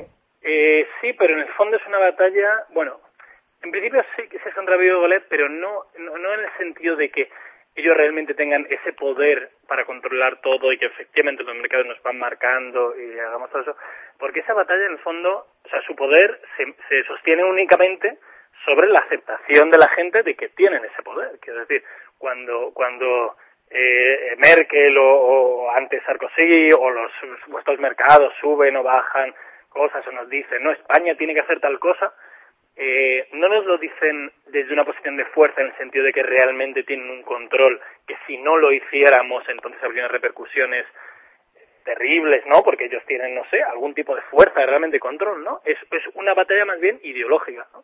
Es asumir que, esa, que esos planteamientos de, de, cómo es la economía que defienden ellos, que es una ideología muy concreta, ¿no? El neoliberalismo y una ideología de, de lo que es la economía, ¿no? Y cómo se organiza la sociedad, ¿no?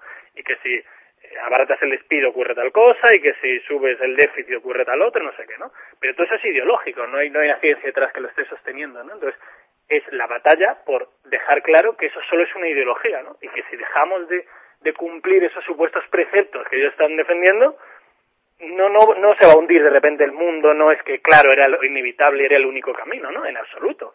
está marcado por unos deseos de codicia, por una serie de, ideologías muy asentadas de, cómo funciona la economía, ¿no? Entonces, hay que, hay que luchar esa batalla y hay que acabar, hay que dejar claro, ¿no? Que eso es solo una ideología. Y en el momento que consigamos acabar con eso, ¿no? Se entienda que efectivamente lo aceptemos la mayoría, ¿no? Que no, que no, que no, que la economía no tiene por qué ser eso, ¿no? Que igual esa no es la forma de, de organizar las riquezas, de, organizar los medios de producción, entonces cambiaremos a otro, pero cambiaremos y entonces todos esos supuestos mercados, esos poderes de, Bruselas y no sé dónde, perderán el poder, porque en el fondo no tienen más fuerza que eso, que el poder de esa ideología, ¿no? Entonces el 15M ya ha hecho un trabajo muy importante desde ese primer momento que ya empiezan a surgir esas ideas, ¿no? No es una crisis, es una estafa, ¿no? Que vale, solo es un lema, pero ya tiene una idea muy importante detrás, ¿no? No es una crisis, no es que efectivamente la economía es esto y entonces nos toca esto, es como un, un mecano que, bueno, tú aprietas una pieza y la otra salta, no hay más discusión, ¿no? No, no, no, no, no, esto es una estafa, no es mentira, es todo un engaño, ¿no? Entonces, ya empieza a calar poco a poco esa idea, ¿no? De que efectivamente esta gente nos está mandando y nos está haciendo que hagamos cosas, pero en el fondo no está, eh, no hay una inevitabilidad eh ante sus mandatos, ¿no? Esta idea de mantener un déficit a no sé cuánto, la deuda, no sé cuántos, no es verdad, no, no, es toda una gran mentira. Entonces, es una gran mentira, por eso claro que es un gran Goliat y es muy difícil, ¿no? Cambiar ahora del chip de repente a otra cosa no tenga nada que ver, pero en el fondo, bueno, se trata solo eso, de entrar a las cabezas de la gente y que la gente lo, lo vea y diga, ah, correcto, y entonces en ese momento David gana, ¿no? Entonces es muy posible. Me gustaría preguntarle también, eh, ya en la parte final de la entrevista, sobre la dimensión internacional del movimiento. El 2011 fue un año muy especial en, todo el mundo. Antes del, 15M se vivió la, primavera árabe en, países que, dejaron atrás eh, décadas de, dictaduras. Eh, luego surgió aquí, el sin, sin, pretender tampoco hacer analogías, porque evidentemente cada circunstancia es, es la que es, no es concreta. El 15M aquí en España nació, pero luego se ha extendido a muchos otros países. Ahí tenemos pues Estados Unidos, Reino Unido, muchísimos países donde ha habido concentraciones. De hecho, uno de los días grandes, ¿no? 15 de octubre y demás, donde había grandes concentraciones promovidas por el 15M en, el resto del mundo. Eh, el manifestante fue elegido personaje del año eh, por la revista Tiny y hubo una mención al, 15M español. Esta extensión internacional eh, forma parte de lo que cuando comenzó el movimiento no esperabais para nada. Es, algo que os ha sorprendido, que, os agrada, que, creéis que hay que, mimar y cuidar y que es un, valor, un activo muy importante del 15M. Bueno, no, no se esperaba, o sea, no se esperaba en el sentido de que igual no nos imaginábamos que realmente iba a poder calar tanto, ¿no? Pero sí que desde el primer momento yo creo que se vio muy claro que eso, que esa idea tan sencilla de, bueno, vamos a ocupar las plazas y se acabó y esto ya no puede seguir así, ¿no? Y vamos a hacer otra cosa, que estábamos mamando precisamente de esas primaveras árabes, ¿no? Que a mí me, me parece que efectivamente es fundamental, ¿no? O sea, independientemente de que la situación sea muy distinta en esos países árabes y tal, y, estemos luchando por cosas a veces un poco, bueno, que, pueden tener riesgos comunes, pero que efectivamente ellos luchan contra un dictador de, que va con armas a matarles y nosotros luchamos contra una dictadura ideológica, ¿no? Otra serie de cosas. Esa, esa imagen es la misma, ¿no? Y es la que mamamos nosotros y es la que nos permite a nosotros probablemente decir, vale, vamos a replicar esto, ¿no? Y en el momento que nosotros lo replicamos, queda muy clara la idea de, bueno, este camino hay que seguirlo, ¿no? Lo hemos replicado nosotros y ahora otros tienen que seguir haciéndolo, ¿no? Y si ha funcionado aquí, tiene que poder extenderse. Entonces, desde el, la primera noche, por ejemplo, ya se compró el dominio, así como se compró tomalaplaza.net para usarlo ¿no? como web principal del movimiento y tal, para conocer las actas y todo eso, también se compró Take the Square para, para hacer, para internacionalizar el movimiento, ¿no? No imaginábamos que iba a funcionar tan bien, ¿no? Iba a surgir Occupy Wall Street, el movimiento en Israel, que fue increíble, que igual se, se oye un poco menos, pero bueno, fue brutal y desbordó totalmente al gobierno ahí, y otros movimientos en muchos otros países, ¿no?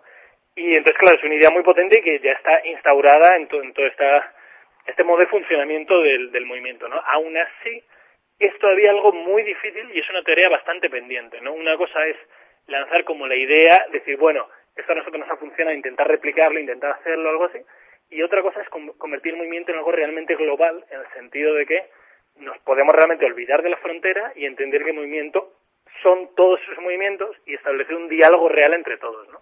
Ahora mismo los movimientos siguen muy centrados cada uno en su país, ¿no? A pesar de que hay conexiones, que se, se organizan manifestaciones conjuntas, se lanza mucha información, entonces todos aprenden todos y tal, eh, los diálogos se producen sobre todo dentro de cada país, como si hubiera efectivamente algún tipo de barrera que nos impidiera, ¿no? Que el diálogo fuera uno a uno con los de Estados Unidos, con los de Israel, con los de Francia, con los de Londres, ¿no? Es muy difícil porque, claro, está la barrera del idioma, está, bueno, hay a veces barreras culturales o cosas que nos lo hacen un poco más difícil, pero es una, es una asignatura todavía pendiente, ¿no? Que no hemos podido desarrollar. Pero bueno, yo creo que vamos en la, dirección correcta, ¿no? Seguir trabajando. Muy bien, pues ya la, última pregunta, así a modo de, de, balance, eh, digamos ante los que puedan pensar, ¿no? Que, bueno, pues todas las generaciones han querido cambiar el mundo, han querido que pueden cambiarlo, poco a poco se va pasando, cómo van a cambiar esto, cómo van a conseguir cambios reales y, palpables y, profundos en la, en la sociedad. Eh, ¿Tú crees que, podemos asistir en el futuro a un cambio real, eh, pues eso, en la sociedad, gracias a, movimientos como el 15M, que conciencien, que abran debates y que, y que ayuden a cambiar las cosas? Claro, hombre, yo creo que es inevitable, ¿no? No solo es que podamos, es inevitable, ¿no? La única duda es cuándo vamos a poder asistir, porque en el fondo, en esa gran mayoría, en ese 99% que estamos viviendo en este mundo, no hay un deseo de que haya desigualdades, no hay un deseo de que todos no podamos acceder a una educación, a una sanidad o algo así, sino es todo lo contrario, ¿no? Lo que pasa es que estamos metidos en una especie de monstruo sin cabeza, ¿no? Que va evolucionando y va creando poderes y va creando fuerzas y va creando desigualdades y eso solo crece, crece y crece, ¿no? Pero en tanto ese monstruo sin cabeza, que a pesar de tener cabezas luego muy concretas, en sí el propio monstruo no tiene una un fin, no busca un objetivo, es simplemente una máquina en la que, hemos construido y se nos ha ido de las manos, eh, en algún momento está claro que vamos a ser capaces de pararla, porque lo que queremos todos es pararla, ¿no? Luego, al menos la gran mayoría, ¿no? Entiendo que hay gente, bueno, que son marionetas, por así decirlo, de esa gran máquina y simplemente pues hacen su papel la gran mayoría queremos pararla, entonces es inevitable que tarde o temprano encontremos los métodos para organizarnos y, y decidir entre todos cómo pararla o qué inventarnos en otro lado, ¿no? La única duda es cuándo, ¿no? Cuándo nuestras herramientas van a ser suficientemente buenas como para que esa organización funcione, como para que entre todos trabajemos y entre todos digamos, ya, ahora sí, y lo que hacemos es esto, ¿no? que es lo difícil, ¿no? Lo, lo único que nos pasaba en las plazas, ¿no? Vale, vamos a pararlo, pero ahora nos juntamos 3.000 personas en una plaza ¿qué hacemos, no? Y es una locura, nos, nos volvemos locos, ¿no? Pero bueno, eh, eh, es una tarea pendiente que evidentemente se va a solucionar. Yo espero que se solucione pronto, ¿no? Y así me dé tiempo a vivir ese otro mundo que va a ser increíblemente mejor, ¿no? Pero bueno, pues si no, nos tocará a nuestros nietos, no sé. Pero no, no, no puede haber nada que lo pare, ¿no? Es, es, un, es un deseo humano muy muy esencial, ¿no? Que vivamos todos bien y que haya cierta justicia y cierta calidad de vida, ¿no? Entonces, es inevitable.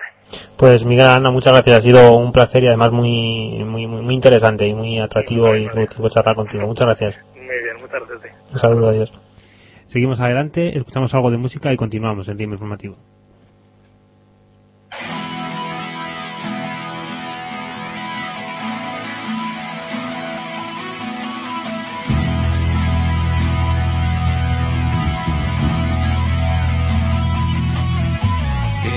memoria, tenemos amigos, tenemos los trenes, la risa, los bares, tenemos la duda y la fe, sumo y sigo, tenemos moteles, garitos, altares, tenemos urgencias, amores que matan, tenemos silencio, tabaco, razones, tenemos Venecia, tenemos Manhattan, tenemos cenizas de revoluciones.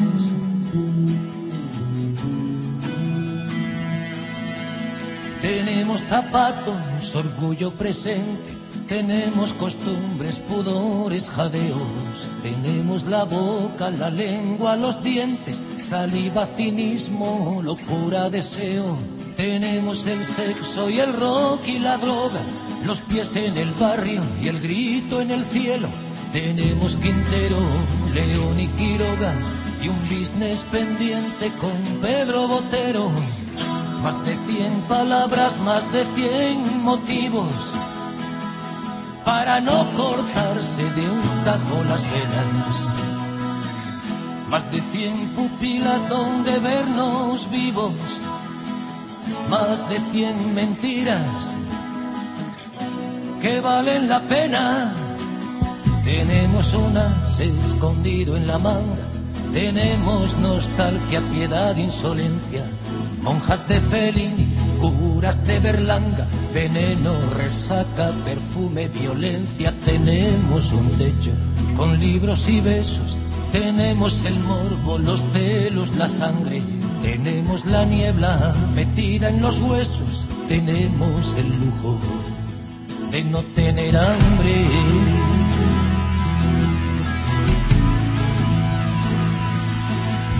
Tenemos talones de Aquiles sin fondos, ropa de domingo, ninguna bandera, nubes de verano, Guerras de Macondo, secas en noviembre, fiebre en primavera, glorietas, revistas, zaguanes, pistolas, ¿qué importa? Lo siento, hasta siempre te quiero. Hinchas del Athletic, gángsters de Coppola, Verónica y cuarto de Burro Romero. Cien palabras, más de cien motivos para no cortarse de un tajo las penas más de cien pupilas donde vernos vivos, más de cien mentiras que valen la pena.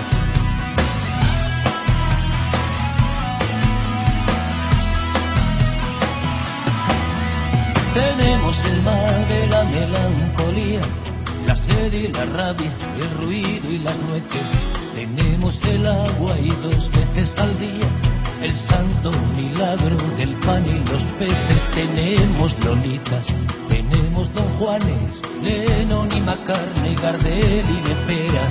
Tenemos horóscopos, Biblias, Coranes, ramblas en la luna, vírgenes de cera.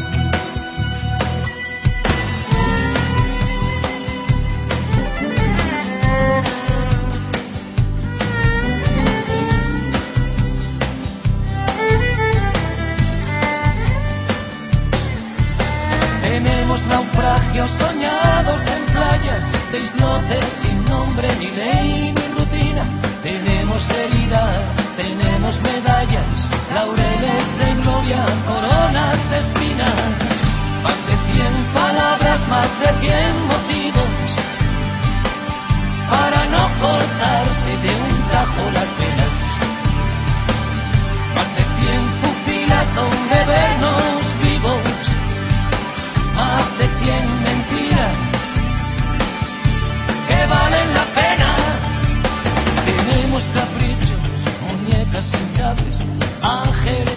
Cuando empezamos el programa, eh, en octubre, en el mes de octubre, eh, hacía poco tiempo que había comenzado el eh, musical eh, Más de 100 Mentiras eh, con el repertorio de Joaquín Sabina aquí en Madrid, en el Teatro Rialto. Este domingo acaba y hemos pensado bueno que, también era bonito no tener el, poner esta canción mm, que yo personalmente nunca me canso de, escuchar.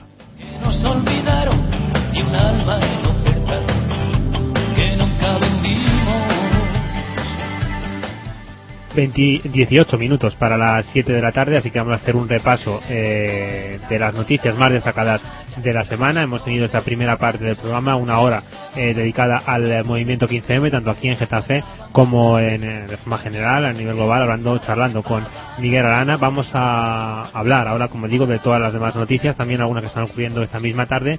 Y una de ellas ocurrió esta misma tarde, antes de entrar eh, de lleno con noticias nacionales e internacionales tiene que ver con el ciclismo, con el Giro de Italia, una competición eh, importante que se está celebrando, como, como saben los aficionados, sabemos bien, eh, en Italia está en su fase final y se ha mm, disputado la penúltima etapa, una etapa de alta montaña que ha ganado Roman Kreuziger, el corredor de la Astana, con 19 segundos de ventaja sobre Hegedal, 31 sobre el español Joaquín Rodríguez, 42 sobre Pozo Vivo y 54 sobre Vaso. Ahora mismo en la general, Purito Rodríguez es líder, continúa, mantiene la maglia rosa, aunque solo saca 17 segundos a Hedgedal, que se ha mostrado como el más fuerte y es hoy por hoy, ahora mismo probablemente el gran favorito a ganar. 1.39 saca Purito a Scarponi y 1.45 a Iván Vaso. Mañana etapón de montaña en los Dolomitas y pasado crono final en Milán, 30 kilómetros.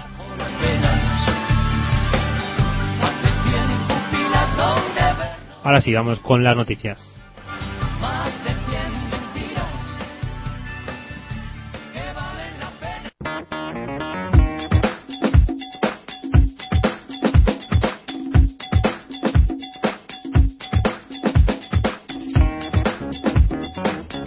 Y lo hacemos, como decía antes, hay noticias que están su- sucediendo ahora mismo. Por ejemplo, se está celebrando el Consejo de Administración de Bankia, en el que, eh, al parecer, el Consejo va a pedir eh, entre 15.000 y 20.000 millones de dinero público al Estado. Vamos a ver eh, en qué queda todo eso y en qué se concreta.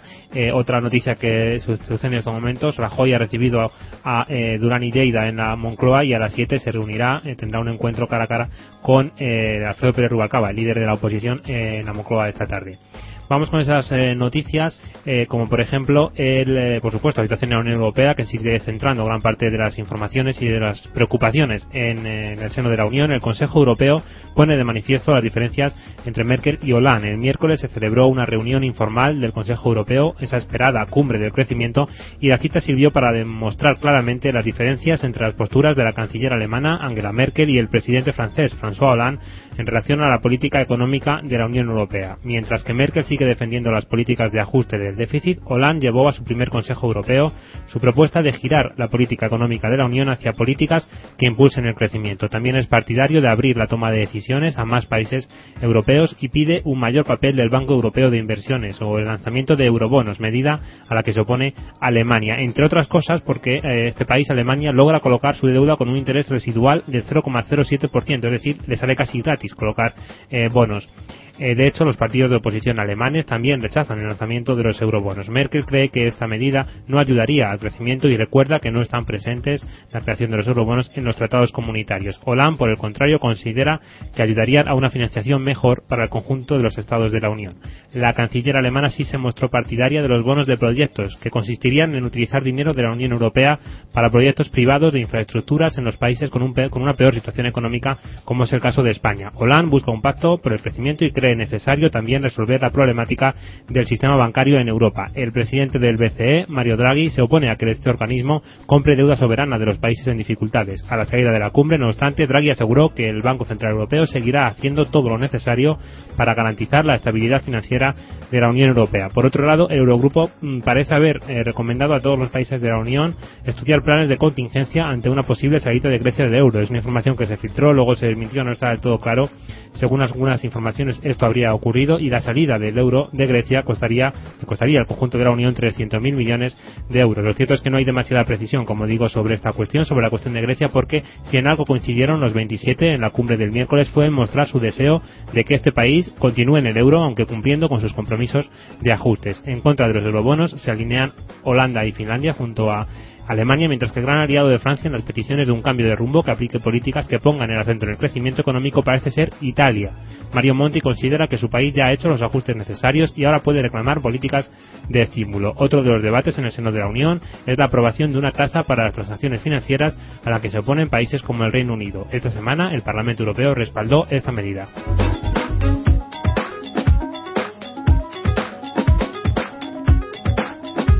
Y pocas horas antes de la celebración de ese Consejo Europeo, François Hollande recibió a Mariano Rajoy, presidente español, en París. Comparecieron juntos en el Palacio del Elíseo tras su cita en la que buscaron acercar posturas sobre la política económica que se debe, que debe seguir la Unión Europea. Coincidieron en que la UE debe inyectar liquidez en el sistema. Rajoy reiteró su idea de que es necesario que desde Bruselas se defienda el euro y se responda con contundencia a los ataques especulativos a las deudas soberanas de los países europeos en dificultades. En este sentido, pidió un papel más activo del Banco Central Europeo y afirmó que la actual situación de la prima de riesgo española es insostenible a largo, a largo plazo. También descartó que el sector financiero español tenga que acudir a fondos europeos para salir adelante. Holanda, Hollande perdón, destacó los puntos coincidentes de sus posturas, la necesidad de inyectar liquidez y consolidar los bancos europeos. Por otra parte, el secretario general del PSOE, Alfredo Pérez Rubalcaba, también viajó el miércoles a Bruselas, en este caso a una reunión de partidos socialistas europeos, y allí defendió la necesidad también de aplicar políticas de crecimiento y celebró que el debate sobre esta cuestión se esté abriendo paso en la Unión Europea. Por eso, el líder socialista considera que la cumbre fue un éxito, aunque y aunque defiende la propuesta de Rajoy de que el Banco Central Europeo inyecte liquidez en el sistema, cree que es necesaria la emisión de los eurobonos y apostar por políticas eh, que impulsen el crecimiento. Un último apunte sobre esta cuestión. El eh, presidente español, Manuel Rajoy, ha sido invitado a la cumbre sobre crecimiento en Europa. Este debate sobre el cambio del rumbo en la política económica de la Unión Europea, como digo, centra muchísimos debates y la declaración final de la cumbre del G8 recoge la necesidad de buscar el crecimiento económico. En la reunión de los líderes de, los ocho, de las ocho mayores economías del mundo, las tesis del presidente francés Hollande triunfaron sobre la estricta autoridad defendida por Merkel. El presidente de Estados Unidos, Barack Obama, también apuesta por incentivar la economía y centrar los esfuerzos de Europa en en el crecimiento económico y la creación de empleo. Después, en la cumbre de la OTAN, en Chicago, el presidente italiano Mario Monti, también defensor en las últimas fechas de abrir una nueva senda económica en la Unión Europea, como digo, invitó a Mariano Rajoy a una cumbre sobre el crecimiento que se celebrará en Roma en los, próximos, en los primeros días de junio. A la reunión acudirán además Angela Merkel y François Hollande. Será una mini cumbre previa a la próxima reunión del Consejo Europeo, la que se celebrará en junio y ahí sí donde se espera un debate y medidas concretas sobre la política económica de la Unión Europea. No sabemos cuánto dinero necesitará Bankia. Se habla de una cifra entre 15.000 o 20.000 millones. Lo cierto es que el Consejo de Administración de esta entidad está reunido en estos momentos y también que el sector financiero mm, vuelve a centrar gran parte de los comentarios y de los análisis en, eh, en España. Eh, según el ministro de Economía, Luis de Guindos, que compareció en el Congreso para hablar de la cuestión de Bankia, el gobierno pondrá todo lo necesario para que esta entidad salga adelante. También reconoció de Guindos por primera vez que la fusión con Bancaja o la salida a bolsa pudieron ser eh, dos errores. Esta semana conocíamos también que dos auditorías examinarán los balances de las entidades financieras españolas. Las elegidas son la alemana Roland Berger y la estadounidense Oliver Wyman. Esta última consultora, por cierto, dijo que el banco irlandés era el mejor del mundo dos años antes de que tuviera que ser rescatado. Las dos firmas auditarán los balances de las entidades financieras españolas en un ejercicio de transparencia, según el gobierno, que servirá para mostrar que la realidad no es tan mala como la percepción del Estado del sector financiero. Después, un comité internacional supervisará el examen a los bancos. Por otro lado, Miguel Ángel Fernández Ordóñez pidió ayer comparecer en la Comisión de Economía del Congreso para explicar su labor al frente del Banco de España estos últimos meses. Él ha sido centro de muchas críticas tras la nacionalización de Bankia, pues el Banco de España es el organismo regulador encargado de verar por la estabilidad del sistema financiero español. El PP había vetado su comparecencia en la Cámara a petición de grupos de la oposición, así como la creación de una comisión de investigación. Veremos si finalmente comparece o no en el Congreso. Rápidamente hablamos de la actividad, precisamente en el Congreso de los Diputados esta semana. Ha aprobado definitivamente la reforma laboral, lo ha hecho con eh, aprobando alguna enmienda a la, esta medida pactadas entre la mayoría del PP y otros grupos políticos, sobre todo Convergencia, Convergencia y Unión. Hubo bastante polémica, por cierto, entre los miembros de la Comisión de Trabajo del Congreso porque se les dio poco tiempo para leer esas enmiendas. Los grupos de izquierda volvieron a criticar la reforma porque entienden que supone un retroceso en los derechos laborales de los españoles, mientras que el PP la defendió porque servirá, dicen, para volver a la senda del crecimiento y crear empleo a largo plazo. Una de las enmiendas pactadas con CIU permitirá a las empresas cambiar un 10% de la jornada laboral de sus empleados según sus necesidades. En otras de ellas incluye, según las necesidades de los empleadores, no de los empleados. En otra de ellas incluye que el contrato de emprendedores con un periodo de prueba de un año tan solo estará en vigor mientras la tasa de paro esté por encima del 15%. El PP pactó con Foro una enmienda también para que los convenios se pueda prorrogar solo un año y no dos, como estaba previsto inicialmente en la reforma laboral. Los sindicatos, comisiones obreras y UGT protestaron a las puertas del Congreso contra la reforma que, según ellos, ya ha acelerado la destrucción de empleo.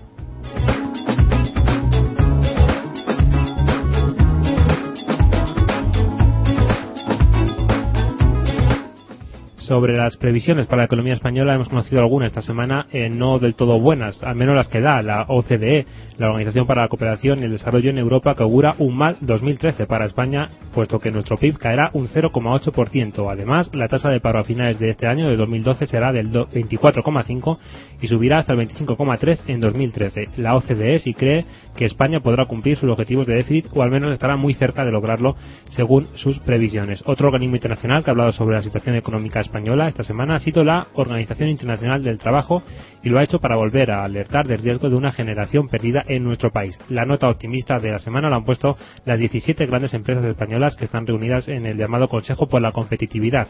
Su presidente y presidente de Telefónica, César Alierta, considera que la economía española tocará fondo en el tercer trimestre de este año y crecerá un 0, 5% en 2013. Este club de grandes empresas cree que las reformas emprendidas por el gobierno darán sus frutos, que el saneamiento del sector financiero avanza positivamente, que es viable la reducción del déficit prevista comprometida por el gobierno y que España es un país solvente tanto en el sector público como en el privado. Defienden que el castigo de los mercados a nuestro país es excesivo y entienden también que la prima de riesgo española debería estar en torno a los 150 puntos básicos, muy por debajo de los casi 500 que marca realmente estos últimos días.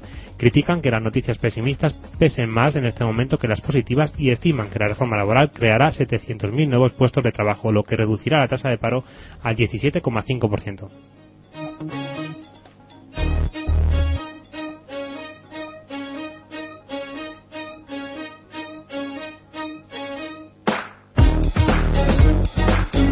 De última noticia nacional, Javier Fernández elegido nuevo presidente eh, del Principado de Asturias. El socialista Javier Fernández fue elegido presidente de esta comunidad autónoma el pasado miércoles con los votos a favor de los diputados del PSOE, de Izquierda Unida y de UPyD y con las abstenciones del PP y Foro. Fernández pidió consenso y diálogo al resto de grupos en su discurso de investidura en el Parlamento asturiano. Dijo que es importante que la comunidad vuelva a la normalidad democrática y que los partidos políticos sean capaces de llegar a acuerdos que sirvan para superar la crisis y luchar contra el paro. Eh, para Foro y PP el discurso de Javier Fernández fue plano, vacío e inconcreto. Izquierda Unida que no entrará finalmente a formar parte del nuevo gobierno porque no lo han querido así sus bases. Por 13 votos han, declinado eh, la invitación de, entrar a formar parte de ese gobierno. Pidió, Izquierda Unida, digo, más firmeza contra los ajustes, mientras que UPyD, que también apoyará al futuro gobierno sin formar parte del Ejecutivo, dijo que el discurso tenía cierta falta de concreción, pero calificó de positivo este discurso del nuevo presidente asturiano.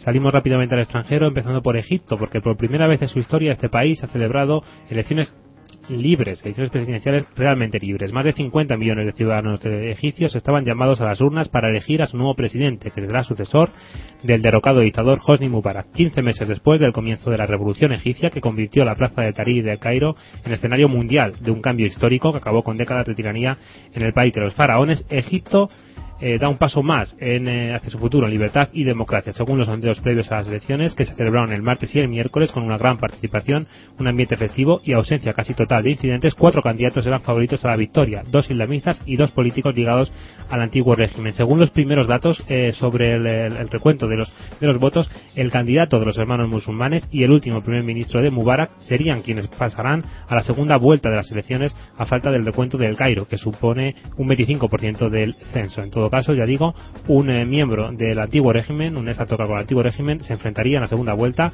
que se celebrará en junio, mediados de junio, con el candidato de los hermanos musulmanes, un candidato islamista.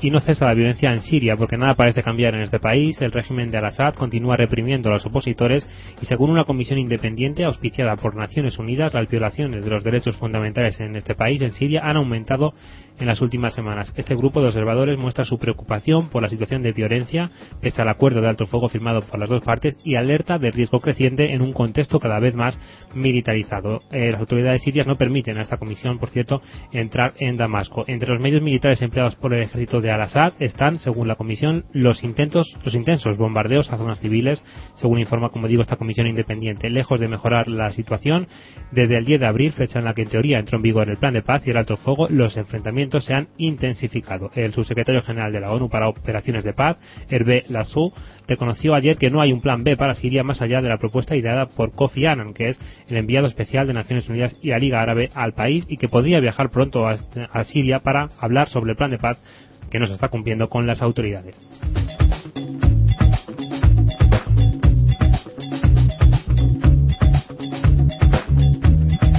nos marchamos ya eh, diciendo eh, una recomendación para este fin de semana. Ayer, eh, hoy, perdón, esta mañana ha comenzado, se ha inaugurado la Feria del Libro en Madrid, una buena ocasión, desde luego, para disfrutar con la lectura. Nos marchamos con una frase que tiene, que queremos que tenga algo que ver, orientarla algo hacia lo que hemos dedicado la mayor parte del programa, el 15M.